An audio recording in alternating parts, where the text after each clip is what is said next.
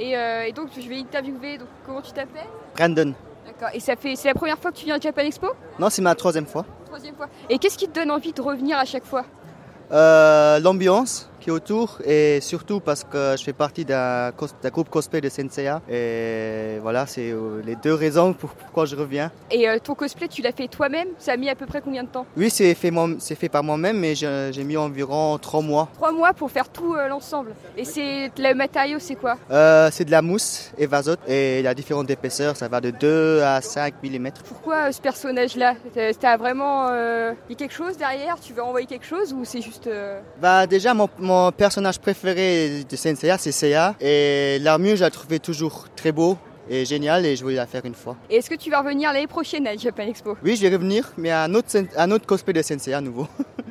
et, euh, et cette année, euh, la Japan Expo, tu trouves qu'elle est comme tous les ans Tu trouves qu'elle est moins bien Ou euh, qu'est-ce que tu vois un changement Moi euh, chaque année quand je reviens je la trouve encore mieux. D'accord, bah super, merci beaucoup.